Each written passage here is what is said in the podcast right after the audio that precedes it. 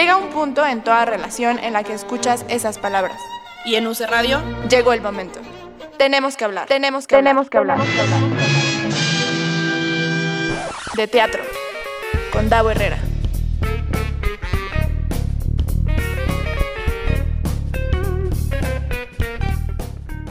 Ah, Isabel Castro. Es que yo estaba tratando de desmutearme y no podía. muy, muy buenas tardes, Mira, el teatrales. internet, en lo que me conecto. Ah, bendito Ajá, sea. Saluda. Bendito sea. Muy buenas tardes, seres teatrales. No Bienvenidos y bienvenidas. Una semana más a Tenemos que hablar de teatro con Isabel Castro, la maestra Isabel Castro.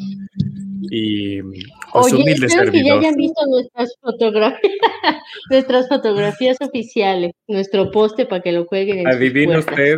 Lo- Hay que hacer un calendario, Isabel. Ya sé, por cierto, una de las fotos oficiales de nuestro calendario 2021 lo subimos a nuestra cuenta de Twitter que es Arroba hablar de teatro. y ahí usted puede participar y ponerle cosas en su manito a Davo Herrera.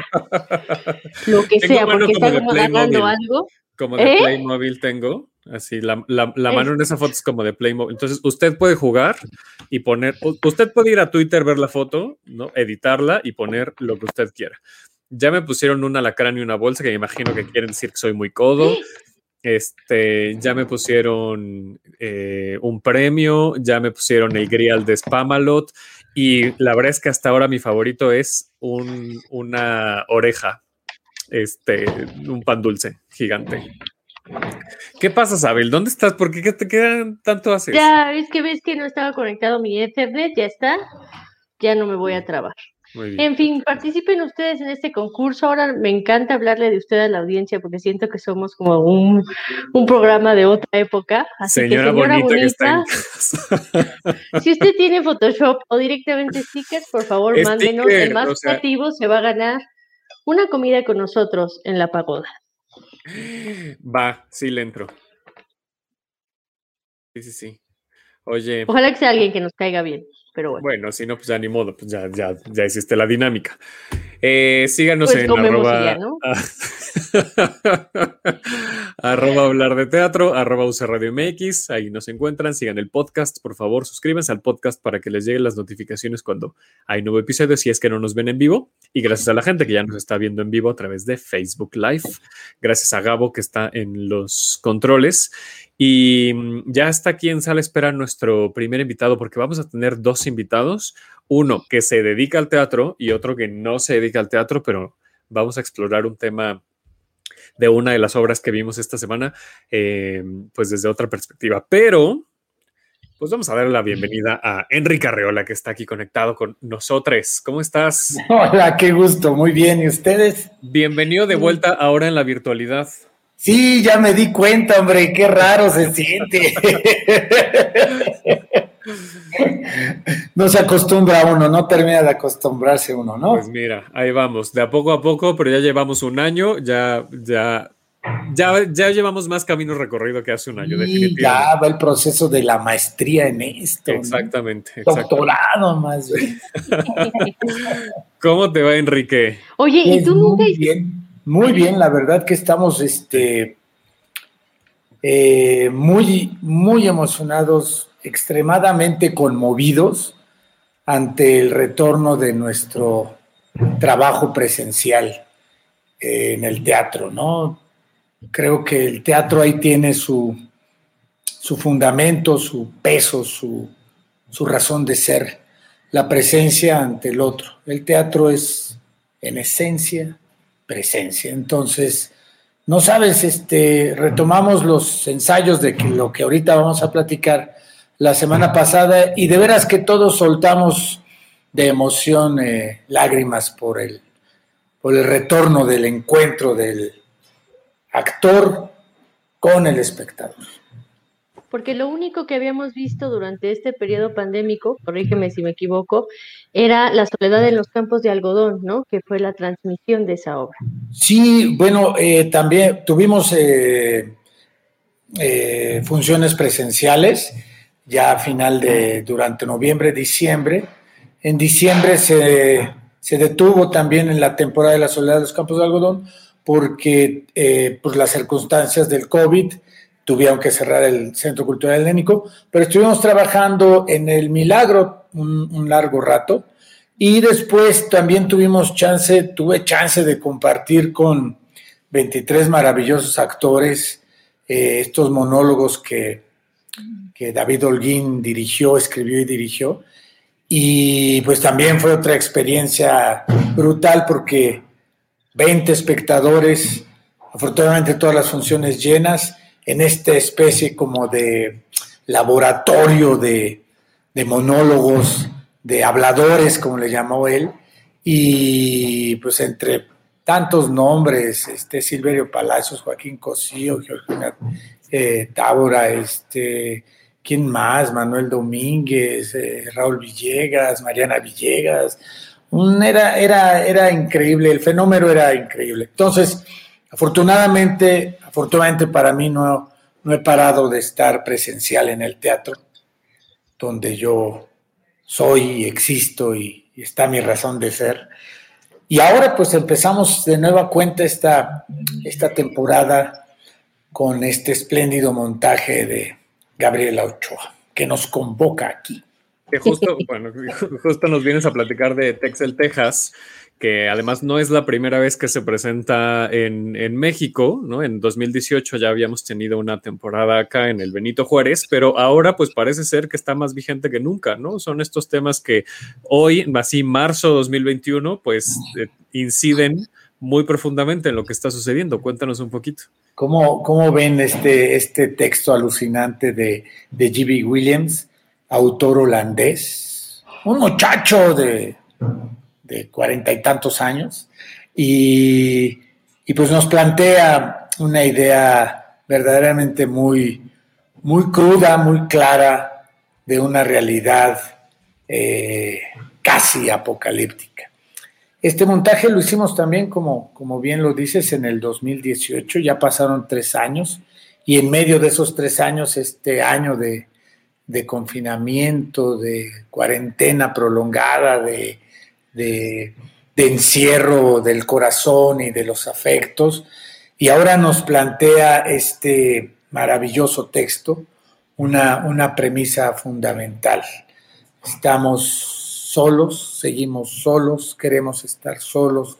¿Cuáles son nuestros mecanismos de relación con los otros seres humanos? Eh, es fascinante que haya coincidido justamente con esto, con esta, con esta época de nuestra vida que ha cambiado tanto y que nos dé la oportunidad de, de reflexionar. Yo estoy muy convencido que teatro cuando sucede entretiene y conmueve y cura. El teatro a mí me curó el alma, el teatro me ha curado constantemente, me ha salvado constantemente la vida es el teatro el que está ahí para hacernos como trilladamente lo escuchamos, espejo y reflejo, pero es cierto. Entonces esta obra habla espeluznantemente de, de una pareja que se separa en medio de un páramo desértico y apocalíptico, y una, un hijo y una madre que van a, a reclamar el padre del, el, cuerpo del padre suicidado. Pareciera un panorama este, pues muy desolador, nada que no conozcamos en esta época, ¿no? Pero nos viene bien sentirnos conmovidos y reflexionar. Eh, pareciera que hablar de, de, una pieza de, esta, de este tamaño, de esta reflexión, nos causara resquezor. Ya la realidad está bastante dura y bastante eh, torturada para encima eh, ir a ver al teatro este, otra parte dura y difícil. Pues ahí está el secreto. Ahí está justamente la, la invitación y la inquietud para el público. Que vengan, que, que entiendan un poco a través del teatro lo que les está moviendo y revisemos nuestras relaciones. O sea, pareciéramos casos estadísticos de divorcios y de eh, familias separadas y de... de... contagios mismos, ¿no? Al final es, es, numeralia. Sí, entonces de repente nos vemos sumergidos como en un, en un mundo que no queremos ver. Pero esta obra, la estética de esta obra, el cuidado de la dirección de esta obra es un, es un lujo. Gabriela Ochoa, Mauricio Asensio en la escenografía, el vestuario la iluminación eh, hicieron de esto un, un, discurso poético. Y no es, no es porque yo esté ahí. es un asunto, de verdad, que este, es un placer ver esta obra. Es un, es un regalo a la vista y un regalo al, al corazón y al espíritu. Hay muchas personas que, y, nos lo han comentado en redes sociales o que, que hemos platicado con, con nuestros seres teatrales, que tienen mucha ansia por regresar a una butaca a sentarse, pero al mismo tiempo tienen mucho miedo de hacerlo, ¿no? Por, porque todavía no hay un semáforo verde, porque todavía a lo mejor sus familiares no están vacunados y vacunadas. ¿Qué le dices a esa gente al regresar, pues, ¿no? ¿Cómo invitas a esa gente a regresar a, la butaca? Primero les digo valientes y guerreros. Primero les digo gracias, porque eh, nos sucedió en la soledad de los campos de algodón en el milagro. Eh, vamos a estar también la temporada, luego hablamos de cartelera, lugares y tiempos y todo, pero eh, nos pasó en la soledad de los campos de algodón la, la, segunda función, siempre el estreno lleno y todo el mundo, los, los 20 espectadores muy agradecidos de, todo y, y, felices y estrechamos y, y, y, con guantecitos nos tocamos y dijimos, humanitos, otra vez de nuevo, ¿no? Y este pero en la segunda función llegaron dos espectadores. Y entonces siempre esta cuestión así de, ¿damos la función o no? Somos los mismos arriba y abajo. Y el maestro Gabriel Pascal, claro, es, gente de teatro de, de, toda la vida y de la guardia que funda el teatro en este país, tanto Pascal como David Holguín. Nos dijeron, ya vinieron, esos, esos dos ya vinieron, ya tomaron el riesgo ya tomaron el valor para acercarse otra vez al hecho teatral, pese a toda la circunstancia de contagio que estábamos viviendo. Entonces, eh, dijimos, claro, están tomando un riesgo eh, de salud vital. Vamos a ofrecerle la mejor función que tengamos.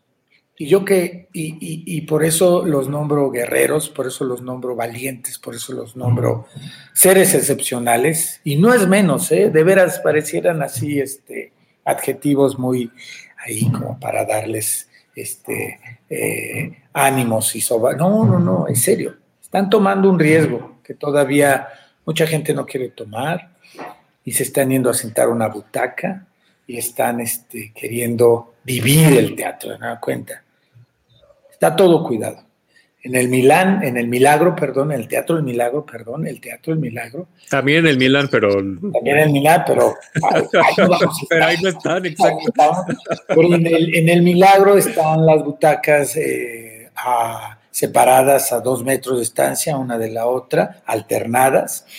Y pues ya nos tocó a nosotros vivir el baño de sanitizante que con humo que hacen a la entrada del antes de la función y a la salida de la, de la función de las medidas de toma de temperatura y, el gel. Entonces, está sumamente cuidado. Todos los espectadores deben traer este cubrebocas. Algunos traen su mascarilla, eso ya depende, pero con el cubrebocas es suficiente. Entonces están haciendo eh, un trabajo de cuidado eh, fundamental, eh, precario, atento. Pero la mayor responsabilidad de, este lado de los actores y, de, y del lado de la parte creativa, director, escenógrafo, iluminador, vestuaristas, equipo de asistencia, estamos siendo lo más cuidadosos porque no tenemos otra responsabilidad que ofrecerles la mejor función a la que vayan. Porque es la única, y así como muchas veces dijimos, ah, ya va a pasar pronto, mucha gente ya no volvió al teatro. pareciera muy trágico, pero mucha gente ya no volvió ni volverá. Entonces nuestra responsabilidad es ofrecerle las medidas eh, artísticas más excelsas para que ustedes, espectadores, vayan y disfruten un espectáculo de primerísimo nivel. Oye, ¿y tú cómo te sientes de regresar a una temporada de miércoles a domingo? Ay, eso ya, no sé, ya no existía. Imagínate además que nos dijeron, son 40 funciones. ¡Ah! 40, no lo puedo creer. No, no, es, es de verdad, es, es, es insólito. Es, es un regalo de la vida que no puedo. mira, hasta me puse rojo. No, no, no, es, es, es, es único, es extraordinario. De hecho, es es un privilegio, eh, es un privilegio, no, no, no, no, no tengo mayor este, palabra para decirlo, es mucha emoción para, para, para, una temporada tan larga, luego nos vamos al Teatro El Galeón, atrás del Auditorio Nacional, y luego, eh, si las condiciones lo siguen permitiendo, vamos a hacer unas, una pequeña gira. Entonces, es, es, algo excepcional que hay que, este, que hay que vivirlo, de verdad. Este, estoy un poquito, yo, yo, ah, eh, por el tipo de, de, luego de neurosis que me cargo, este, me alejo de las redes sociales, pero estoy muy emocionado de volver a las redes sociales para invitar y que la gente se acerque y que vea y que se empape de lo que esta obra ofrece. De verdad, este, yo estaba revisando el, el video un poco para pues para recordar trazos y recordar un poco movimiento y todo esto. Y es una obra bellísima, bellísima. Es como un universo eh, de David Lynch, es un, como un universo, es un universo de verdad. Van a, van a confrontarse con un teatro eh, de la modernidad, un teatro eh, hecho en México a la a la mayor altura que se hace en cualquier país, de verdad. Ya iba a decir, es como teatro europeo, pues sí, sí es un autor europeo, pero son creadores mexicanos quienes lo hacemos y de veras a un nivel altísimo, de verdad. Pues hay que animarnos, Davo, a ir. Sí, sí. Sí, y bueno, son, 40 oportunidades además que, vaya. Siempre pasa, ay, voy después, voy después, pues la última semana ya es imposible ir. No, vayan. y, que además, y además, por la experiencia que está ¿no? ofreciendo esta obra, que es primero protegerte para entrar y luego pedirte como que te justo bajes tus defensas para que incida esta reflexión que la obra propone sobre el sentido de la vida. Entonces, Así es, qué bello lo dijiste, de verdad que es un... No, es que Isabel Castro es una maestraza de la palabra, ¿eh? No, se siente. no, es de verdad, es, un, es, un, este, es una oportunidad de hacer una buena reflexión y dejarse conmover. No, no, no, no van a salir decepcionados.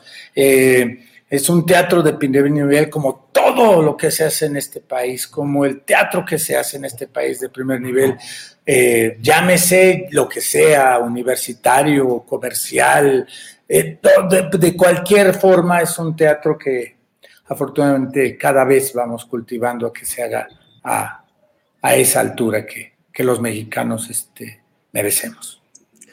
Pues eh, Texel, Texas se estrena el 24 de marzo, ya la próxima semana, y estará hasta el 18 de abril. Ya les decía yo, de miércoles a domingo, miércoles, jueves y viernes a las 8 de la noche, los sábados a las 7, los domingos a las 6. Hace mucho que no decía estas palabras, que son los horarios de teatro. qué, qué, honor, además oírlo así de ti, qué honor. Qué, no, hombre, muchas gracias. Qué, qué maravilla, qué maravilla. Este, sí, Sí, sigue, sigue, sigue, tú sigue, tú sigue. En el Teatro del Milagro, que está en Milán 24, que justo por eso la confusión ahorita del, del Milán, porque están en la misma calle, ¿no? Milán 24, Colonia Juárez, eh, que además hay muchos descuentos, así es que si, si quieren un incentivo más para, para poder asistir presencialmente al teatro, pues bueno, pues eh, el precio no va a ser un impedimento porque son precios bastante accesibles, e insisto, hay, hay bastantes eh, descuentos, así es que pues ya, Enrique, invítales tú, ya, ¿para sí, hago yo el comercial? este, creo que se llama Boletópolis el, sitio, entonces este, también entren por Boletópolis y lleguen al Teatro El, Milagro. El Milagro, el Milagro, ¿no? Está en Milán. Está, en la calle Milán. es que están ahí enfrente, están a media sí, están pegados. Entonces, es como un corredor de teatros, pero pues está ahí el, Milagro, que es un teatro bellísimo a cargo de, este, de estos dos eh, seres de, teatro, David Holguín, Gabriel Pascal y sus socios, Jiménez Cacho. Y, es un teatro que de verdad les, les dará este, la bienvenida, los cuidará. Y entren, entren, vengan, vengan, vengan, por favor, el teatro los está, nos estamos esperando para encontrarnos, ¿no? El teatro está vivo de nuevo el teatro ha vuelto y apropiémonos de él. Es suyo. nuestra razón de existir son ustedes. Ahí estamos. Enrique, muchísimas gracias por conectarte. Eh, gracias a ustedes. Pues hay que ir a ver. sí, eh, y, me siento más feliz porque es mi primera entrevista. Este, ahora regreso. Inolvidable. Qué bueno. Ahora hay que ir a la develación de placa.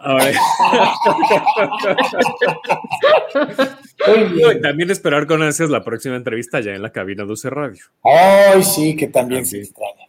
Pero bueno, ¿Eh? pues mientras es lo que tenemos y hay que aprovechar. Muchas, muchas gracias. Gracias a ustedes. Cuídense mucho y nos vemos en el Teatro Conste, ¿eh? Seguro.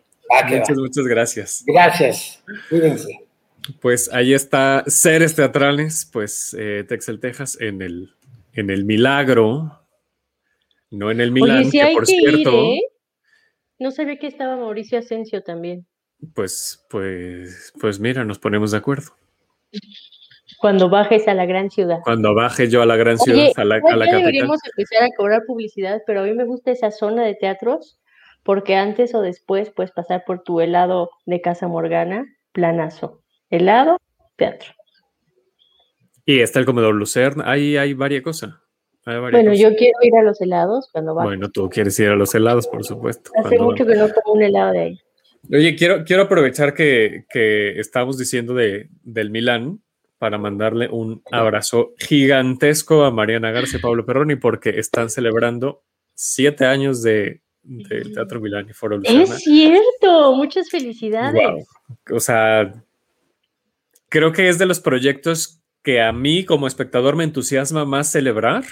Sí. Porque creo que no hay persona, y bueno, a ver si no hay este, aquí ahora opiniones encontradas con otra gente que nos escuche, pero, pero desde mi perspectiva, la gente que yo conozco que hace teatro, no hay personas más entregadas con, con un proyecto como Mariana y Pablo. Entonces, pues, abrazotes a, Mariana y Pablo.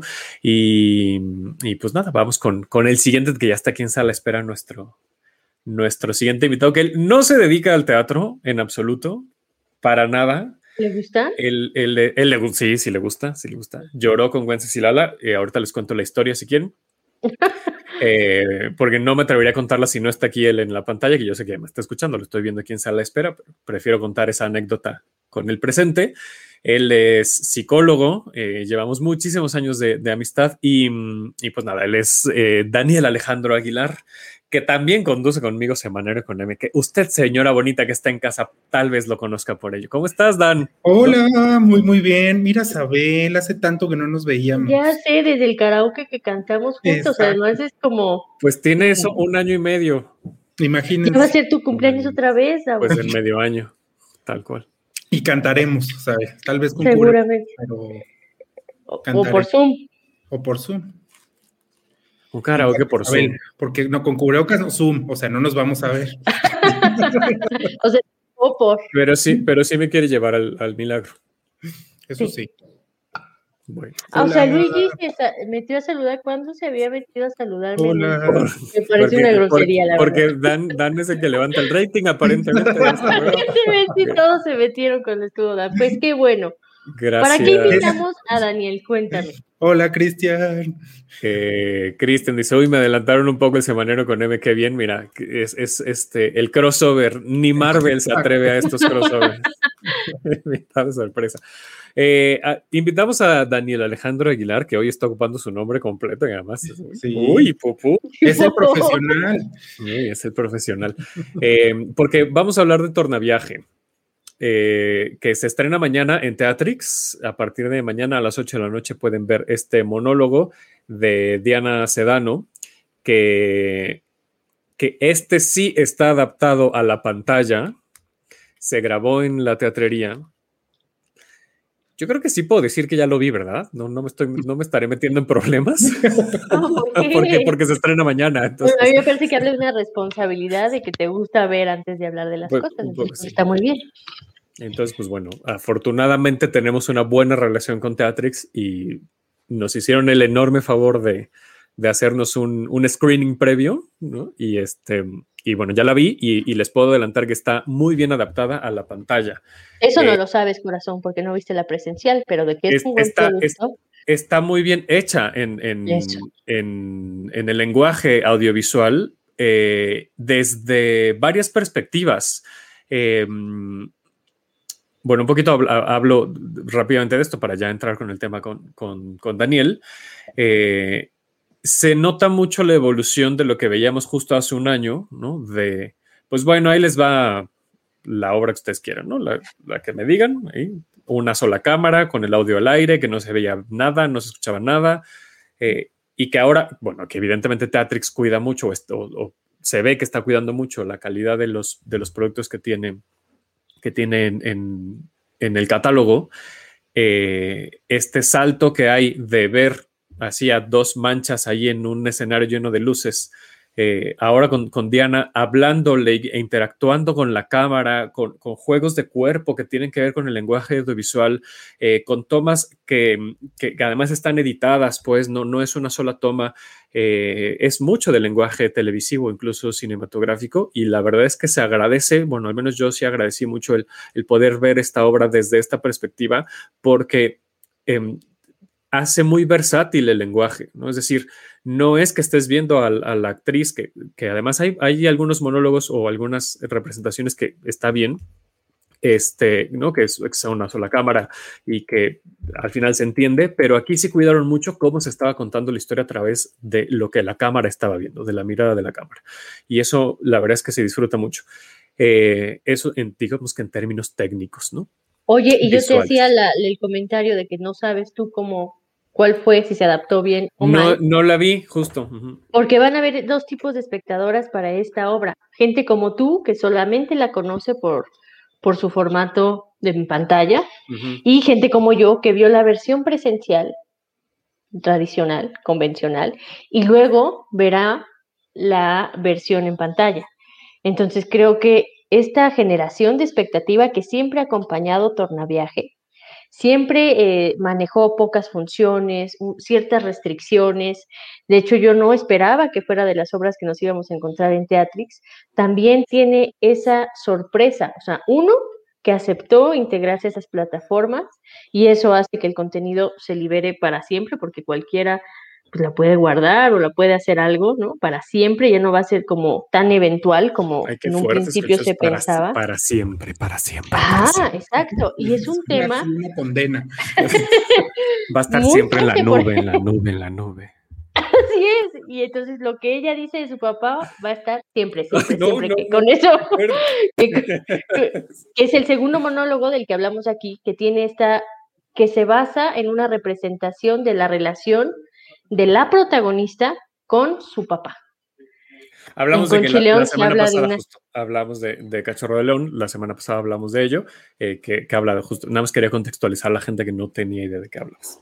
Vamos a hacer las diferencias. Ella, con Chileón, habla de un padre que ya falleció, de los recuerdos que tiene de ese padre, como una figura monstruosa, pero también muy humana.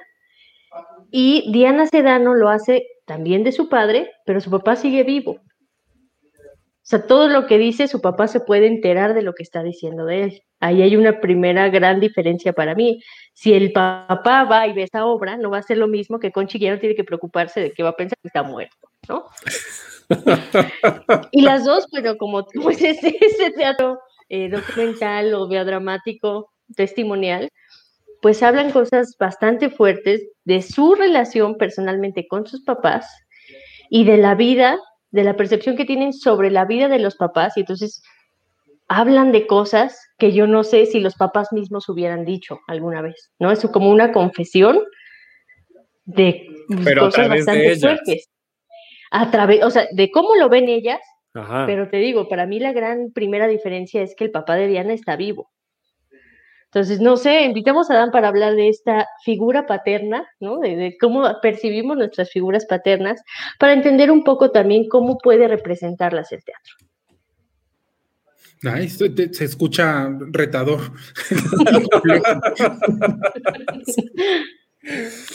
Primero me gustaría que nos platicaras, Dan, sobre este mm, eh, pues fenómeno, no sé cómo llamarle, eh, social sobre, sobre la figura paterna, sobre todo en México, ¿no? Que, que, al final está además muy arraigado a esta figura que regularmente nos encontramos que es ausente o que es violenta o que no es cercana o que, como decía ahorita Isabel, pues se guarda cosas y entonces hay pues una relación con hijos e hijas eh, que justo no sé, podría yo imaginar que tiene que ver más con hijas, esta separación entre la relación entre con, el papá. ¿Cómo, ¿Cómo, en términos generales, cómo es en, la cultura mexicana esta figura paterna? Es, es, bien curioso porque, bueno, hay muchos estudios sociológicos, antropológicos y psicológicos, y lo complejo es hacer como el cruce de todo y ver, ¿no? Un poco el fenómeno desde tres ópticas que nos den una respuesta un poco más concreta.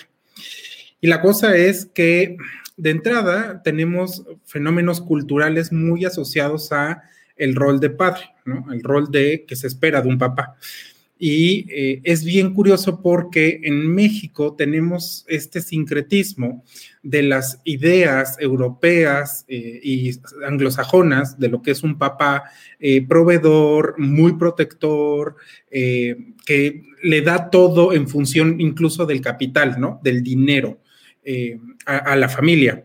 Y tenemos estas como ideas que vienen de los pueblos originarios, donde el, involucramiento del padre es distinto dependiendo del pueblo originario, ¿no? Desde el asunto de sí, un poco salir a, recolectar ciertos alimentos, pero también desde la perspectiva de cuál es, qué rol se le asigna a los varones para enseñarles a otros varones a hacer cosas como por ejemplo, eh, bueno, tú que a todos los hombres de esta localidad se les enseña a hacer ciertas cosas de hombres por los mismos miembros de la comunidad.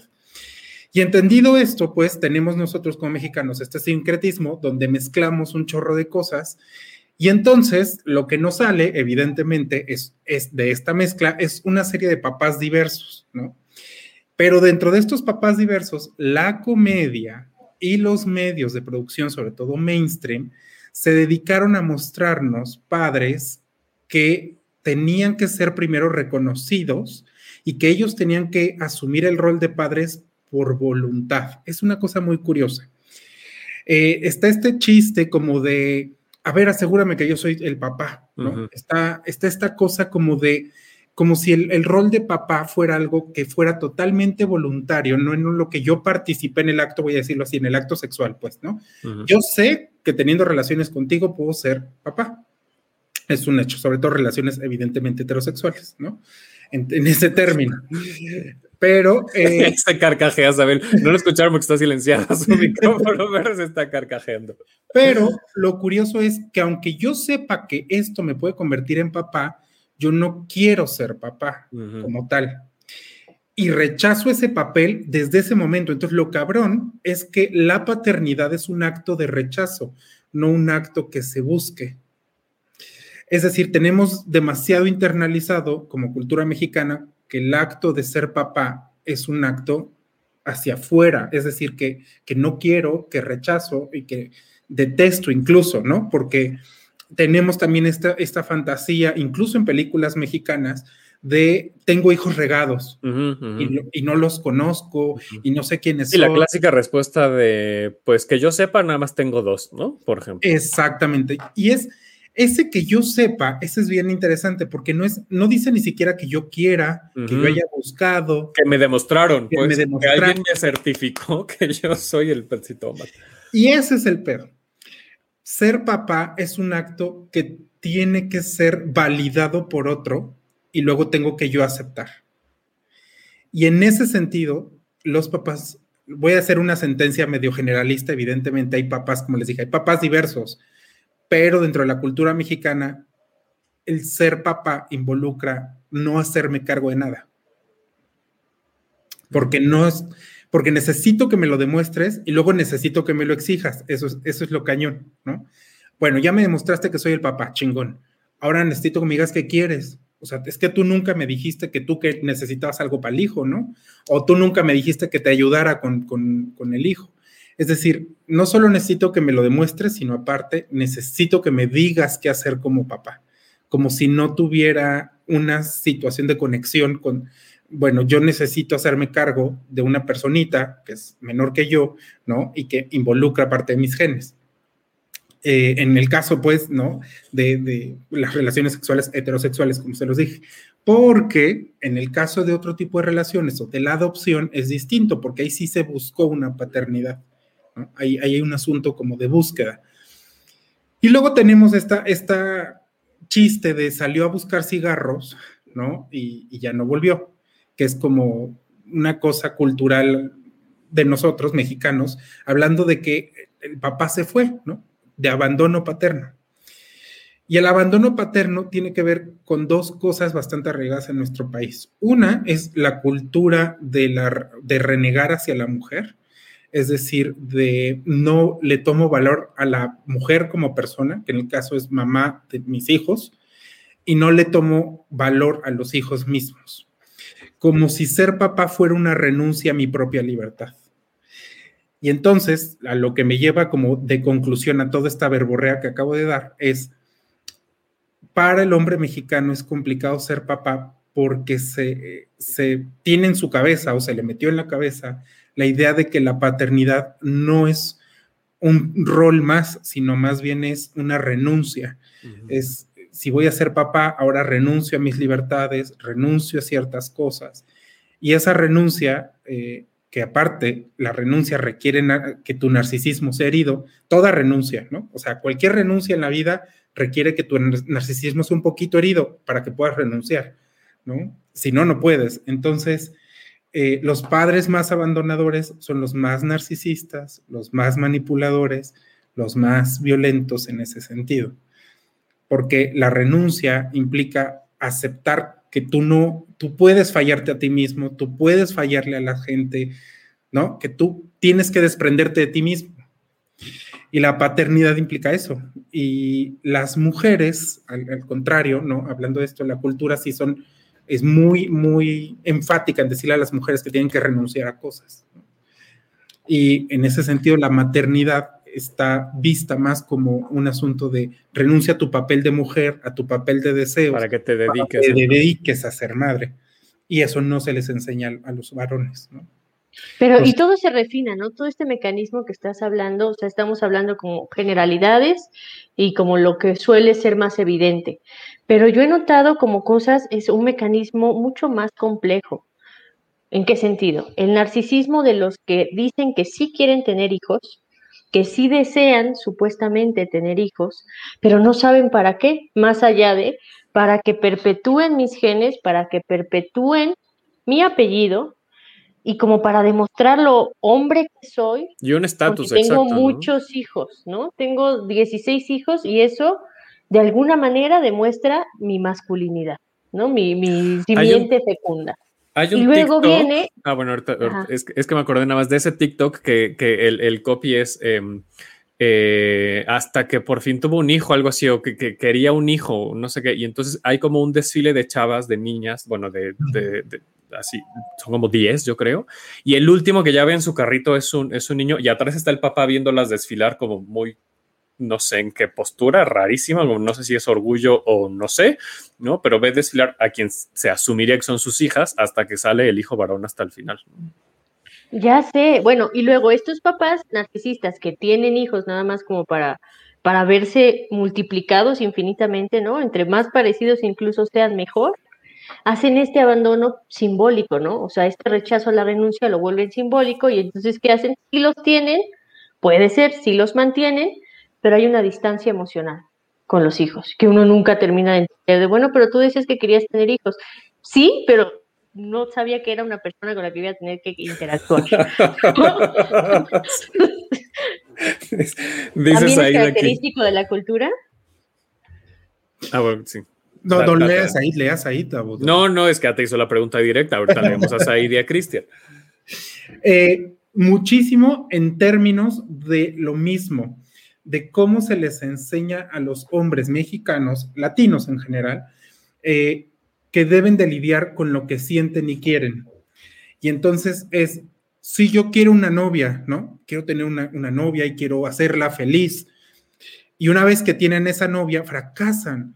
Y fracasan porque en realidad no saben si sí querían una novia y no saben qué es querer una novia, ¿no? Y en ese mismo sentido, eh, porque a la novia la terminan abandonando emocionalmente.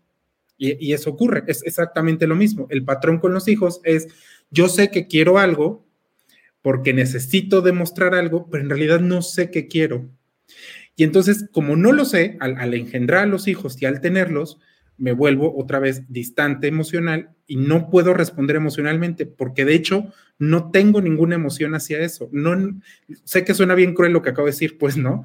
No es que no vayan a a los hijos eventualmente, pero es que no supieron conectar. Puede ser que no, ¿eh? Y puede ser que siempre su reacción sea la violencia como sigue vivo, sigue aquí. un poco sí, un poco, o sea, es horrible, pues, pero un poco el asunto es necesito aniquilar eso que no conozco, eso a lo que no me sé enfrentar. y además la cultura valida mi propia violencia. Claro. Claro. Porque también se tiene este estereotipo del padre estricto, es un mejor padre. Que no es, no es que el padre estricto sea padre, pues, es que el, padre estricto tiene el ni siquiera tiene el deseo de ser la ley, te toca ser el uniforme de papá estricto para que tengas una función. Ni siquiera es una función emocional, es para que tengas alguna función, ¿no? Mm. Y en ese mismo sentido, la misma cultura invalida lo que puedas sentir por ese hijo. No puedo sentir nada por ti más que eh, ser estricto contigo, más que aplicar una ley. Sí, porque es lo que me toca, ¿no? Y lo que estoy asumiendo. Estamos hablando de esto, uh, a raíz de Tornaviaje, este monólogo que presenta Diana Sedano y que se estrena mañana en Teatrix. Eh, una vez teniendo toda esta información que nos está compartiendo Daniel, yo creo que vamos a ver Tornaviaje con otra mirada completamente diferente desde, desde otra perspectiva. Y ahora sí leo los comentarios que nos ponen aquí en Facebook. Said dice, mi papá era eh, un hombre muy chistoso, yo fui uno de sus chistecitos, decía Chava Flores. Cristian Cortés, uy, aquí tomando notas, Daniel va cumpliendo con lo retador, hay que ahorrar para la terapia eh, y propia y ajena, y Vladimir también con sus caras de sorpresa aquí en, los comentarios de, Facebook. Eh, Tornaviaje toca todos estos temas, justo, o sea, me, parece que aborda esta separación em, emocional eh, y, lo cuenta Diana a partir de su propia perspectiva, ¿no? Y que, vaya, también un poco hay que matizar que justo lo que decía Sabel, eh, pues el papá sigue vivo y puede ver la obra y podrá tener, por supuesto, que su, su historia de, ¿no? De su, propio relato, pero es muy interesante ver cómo Diana lo manifiesta en este, en este monólogo y cómo ella lo, lo tangibiliza en, en esta historia desde, desde esta anulación que vivió, porque el planteamiento de la obra es, mi papá no le dijo a su familia que yo existía, a su familia que está en España, ¿no? Porque habla como de, de, esta, además, separación geográfica. Entonces, ella está buscando ese reencuentro, no solamente con su papá, sino con, con su legado, ¿no? Y con, y con, todo, con todo lo que viene detrás, con toda su, su cultura. Eh, y en este viaje, em, pues bueno, este, este, este argumento de voy, toco una puerta y le digo, hola, soy eh, la hija de Antonio y creo que no sabías de mi existencia. Entonces hay no solamente entonces un, acercamiento con la figura paterna, que al final sí, ¿no? Y además em, este, esta, última parte del monólogo que, que, ella hace al papá, ¿no? Interpreta el rol de, del papá como él hablaría, pero durante el viaje es eh, me quiero encontrar no solamente contigo como figura, como uniforme, ¿no? Como decía Daniel hace rato, sino con todo lo que hay detrás de ti, porque además, uno, me, estás, me estabas anulando, me estabas invisibilizando, y dos, creo que también tengo derecho de conocer a lo que, a lo que hay detrás, o lo que hay a un lado de ti como figura, que me parece también muy interesante. Lo que me parece muy interesante es esta humanización que está haciendo el teatro, se está complejizando la figura del padre, porque creo que en otros medios, no sé cómo ustedes lo vean, teníamos arquetipos mm, muy que simplificaban mucho la figura. Pienso, por ejemplo, en el padre del castillo de la pureza. Era todo malo y todo horrendo, todo. Y aquí siempre es como una parte que no, es tan agradable, pero tiene otras partes simpáticas, o sea, como un, perfil mucho más eh, humano, mucho más empático. Sí, sí. No, sí, que los medios, nos, yo un poco ahorita Dani nos hablaba de eso, ¿no? Este, pero date, Dan, date, adelante, tú eres el invitado. o sea, a mí me, me interesa mucho, o sea, como enfatizar que el teatro siempre cuenta lo que tenemos y que no podemos contar y los medios siempre cuentan lo que queremos ver y queremos contar. Son cosas como bien distintas. A mí sí me parece bien interesante, pues el teatro nos muestra eso a lo que no nos queremos enfrentar y lo, coloca en palabras y, en un acto. Y los medios usualmente nos muestran de lo que sí queremos hablar, de lo que es soportable en términos de puedo contar esto y no quebrarme. el teatro te quiebra y, es distinto. Y creo que por eso eh, lo que dice Isabel está súper interesante porque no, no te vas a quedar con esta idea de el papá villano, ¿no? De es un villano y así es para siempre, sino pues tenemos matices, todos somos humanos y, y, justo por eso sufrimos, porque tenemos esta combinación de, pues no, no siempre soy villano, hay veces que sí te cuido y hay veces que sí te demuestro algo de amor y luego te lo retiro y eso te hace sufrir y ese es el asunto. ¿no? El, asunto es que no podemos lidiar pues con esto. Y en los medios tradicionales, pues es más fácil decir, pues fue un villano siempre, o fue un villano y luego se transformó y se reivindicó y al final fue bueno, ¿no?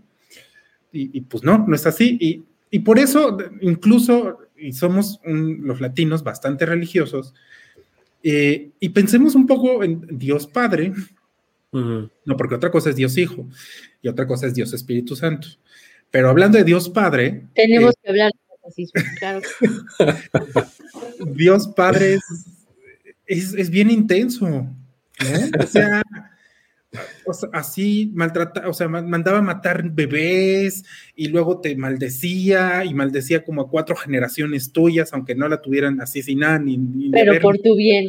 Pero por aparentemente por tu bien, pero me aparezco, pero luego no me aparezco, pero misteriosamente estoy por ahí en algún lugar es, o sea, es bien curioso, pues Dios Padre es, esta cosa, es, lo voy a decir no mala onda, con respeto a la gente que tenga esta religión, pero es un poco esquizoide en términos de estoy, pero soy una voz que se manifiesta y que castiga y reprende, pero te amo profundamente. Tan te amo que no voy a aparecerme en tu vida nunca. Pero hay cosas en las que me voy a aparecer y tú vas a poder sentirme, ¿no? Y me vas a poder encontrar si me buscas bien si me pides. Entonces, a, mí me parece esta relación que, queda un poco muy metida en, nosotros como de un padre que aparentemente está y no está, al que se le hay que pedir cosas, si no, no te las va a dar, porque hay que solicitarlas, ¿no? Hay que hacer el request. Eh, y depende de cómo te hayas comportado, pues ese, ese request va a ser cumplido o no va a ser cumplido. Entonces, eh, es muy distinto a, la figura, pues, de Dios Hijo, Dios Espíritu Santo, que son otras representaciones, ¿no? Pero no es padre, o sea, él no es papá. Es correcto. Y lo más fuerte, o sea, también cuando se aparece esta figura paterna que tenemos introyectada, aunque no seamos de la religión, eh, es cuando se manifiesta, es para ponerte a prueba. Una de las historias más horribles, que además me encantaría ver en el teatro de alguna manera, es Job. ¿Cómo era el mejor? Es el mejor cristiano, católico o lo que sea. Su fe es intachable y Dios se aparece para ver si es cierto. Y le pone los castigos más horrorosos para ver cuándo se quiebra y reniega de él. Pero los más, o sea, enloquecido, o sea, se va contra Job porque es muy bueno. Claro. Y es eso, y es un poco lo mismo eh, en términos de si escuchamos historias familiares. Es que justo, es que eso iba a decir, es que son las mismas historias de siempre, así de le exigen más al hijo que saca mejores calificaciones o le exigen más a la hija que es la mejor portada y que es ejemplar y que el, el hermano o la hermana mayor o menor, lo que sea, tiene una actitud un poco reprobable, entonces ahí sí glorificamos y no Ay, no, qué depresión, ya me dio. Oye, hay que invitar a Dan más seguido porque sí está muy interesante pensar estos personajes a partir, ¿no? Estas representaciones a partir de la cultura. Y de la psicología, además. Es que Dan es una joya. Maravilloso. Nos dice Cristian Cortés, eh, de, Cristian Cortés, aquí en, el, en, los comentarios de Facebook. Este capítulo es para reproducirlo más veces y tomar notas si dan ganas de analizar teatro y medios. Pues bienvenido, tenemos que hablar de teatro, Cristian, que aquí analizamos teatro. y aquí dice, uy, y de ahí vienen las ansias de ser validado. La cosa se pone peor si nadie consigue la validación. ¿Cómo va a validar a la siguiente generación? Desde esta perspectiva, los juegos de poder son más comprensibles. Por supuesto. O sea, el dominador muchas veces cumple la figura del Ay, ya quita el, el ah, ya, gracias, que no veíamos a Daniel. Eh, perdón, ¿el dominador qué? Muchas veces ocupa esta figura de padre, ¿no? Sí, sí. O sea, incluso tómenlo en cuenta con los santos. O sea, les digo, lo que pasa es que tenemos la religión, aunque no seamos religiosos, tan metida eh, en nosotros, pues, que termina aflorando en algo. Y, por eso incluso la, la, figura de las mujeres glorificadas, pues son pues, muy abnegadas, muy que perdonan, ¿no? no incluso como que la Virgen no te dice, ah, te portaste, o sea, voy a poner a prueba tu fe, ¿no? La Virgen es como chida, pues, o sea, no importa lo que hagas, aquí voy a estar.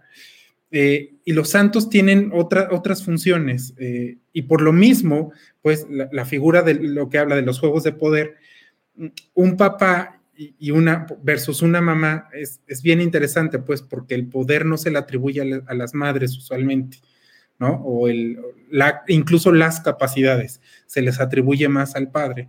Y esos, esos juegos de poder terminan permeando no solo en la validación, sino, lo voy a decir así como un poco, ya se nos va a acabar el tiempo, pero te les voy a dejar ahí el mindfuck, pues, es muy, nuestra voz interna, esa voz con la que nosotros platicamos, es, son las figuras que nosotros introyectamos, son las voces de un papá o una mamá, aunque hayan estado o no estado.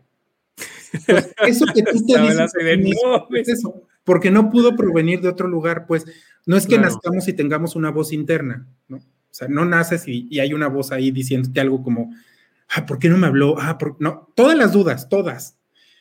Y constantemente esas dudas vienen haya estado o no haya estado, ¿eh? porque incluso un padre que no está es esa voz interna de por qué no está. Y luego a tu novio le preguntas por qué no está, y luego a tus amigos les dices por qué no estás, ¿no? Entonces, tiene mucho que ver con eso.